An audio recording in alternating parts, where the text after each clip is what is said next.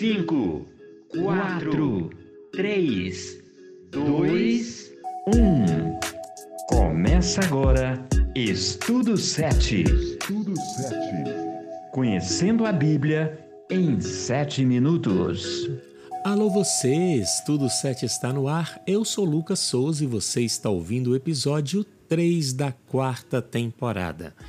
Queremos lembrar que estamos no momento de pico da pandemia da Covid-19. Então, não esqueça, redobre a atenção evitando aglomerações e fazendo uso de máscara e álcool gel quando for necessário. E por falar em coronavírus, após Adão e Eva se distanciarem de Deus, o pecado também se expandiu como uma pandemia, degradando as nossas capacidades físicas e mentais.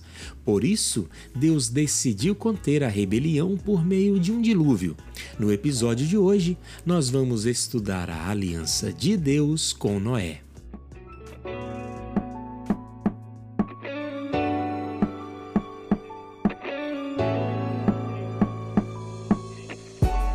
Você lembra que no último episódio nós vimos que Deus criou tudo muito bom, mas o pecado trouxe desarmonia, e como Deus não tolera o mal, ele decidiu dar um basta.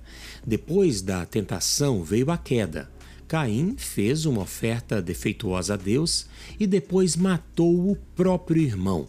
Lameque teve duas esposas após matar dois homens. Enfim, vemos que o pecado foi piorando com o tempo. Então Deus viu a maldade do homem, sua corrupção, sua violência, e nos dias atuais não é diferente. Vemos a maldade por todos os lados. A boa notícia é que o Senhor quer nos salvar. A aliança é sobre isso salvação. Por isso, em meio a este cenário tenebroso, a Bíblia traz solução. O texto apresenta Noé, um homem íntegro que andava com o Senhor, e por conta desse relacionamento, Deus o considerou justo. O mesmo conceito que Paulo vai usar sobre Moisés ao afirmar que Deus o considerou justo porque ele tinha fé. E Pedro, que chamou Noé de pregador da justiça. Aliás, em Gênesis 6 é dito que Noé achou graça aos olhos de Deus. O favor divino é sem merecimento. Noé era um homem semelhante a nós, mas ele se tornou uma ferramenta da graça porque confiou na aliança de Deus.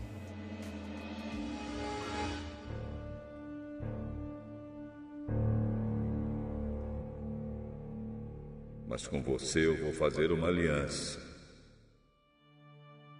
Portanto, entre na barca e leve com você a sua mulher, os seus filhos e as suas noras. Como acabamos de ouvir no texto de Gênesis 6, encontramos os fundamentos da aliança.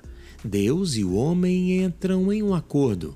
Deus promete proteção, mas exige obediência.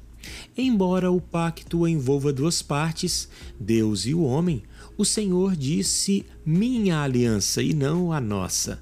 Novamente, estamos vendo Cristo oferecendo graça, pois o grande beneficiado do acordo é o homem que estava morto e recebeu vida. Geralmente, a palavra aliança aparece na Bíblia no contexto de um acordo entre duas partes. Mas em Gênesis 9 há uma situação diferente. Não há obrigação por parte do homem. Após o dilúvio, Deus disse que o arco-íris seria um sinal da aliança do Senhor entre ele e todos os seres vivos para todas as gerações. De acordo com o texto, o Senhor jamais esqueceria sua aliança de salvação, e isso seria universal. Valia para todos os seres vivos. Independente de alguém escolher obedecer ou não, a aliança foi estabelecida. Essa aliança mostra a graça e o amor de Deus. Ele é o supremo benfeitor morreu tudo que havia na terra, tudo que tinha vida e respirava. Somente Noé e os que estavam com ele na barca ficaram vivos. O resto foi destruído, isto é, os seres humanos, os animais domésticos, os animais selvagens e os que se arrastam pelo chão e as aves. Como acabamos de ouvir em um trecho de Gênesis 7, após o dilúvio ficou somente Noé e os que com ele estavam na arca. A ideia implícita na palavra original, que foi traduzida por ficou, traz o sentido de remanescente. Esse termo vai aparecer novamente em outros textos. E como relacionar o conceito de remanescente com o tema da aliança? Na época do dilúvio, Deus se tornou o juiz do mundo. Se toda a terra deveria ser destruída e alguns seres deveriam ser preservados, quem seriam esses remanescentes?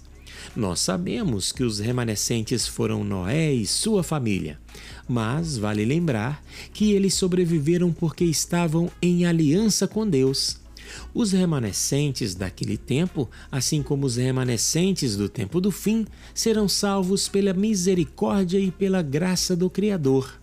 É a aliança eterna que nos trará de volta à eternidade.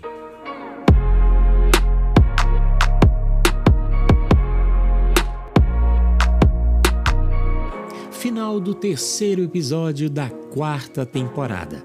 Agradecemos a todos que nos ouvem. Compartilhe este episódio nas redes sociais.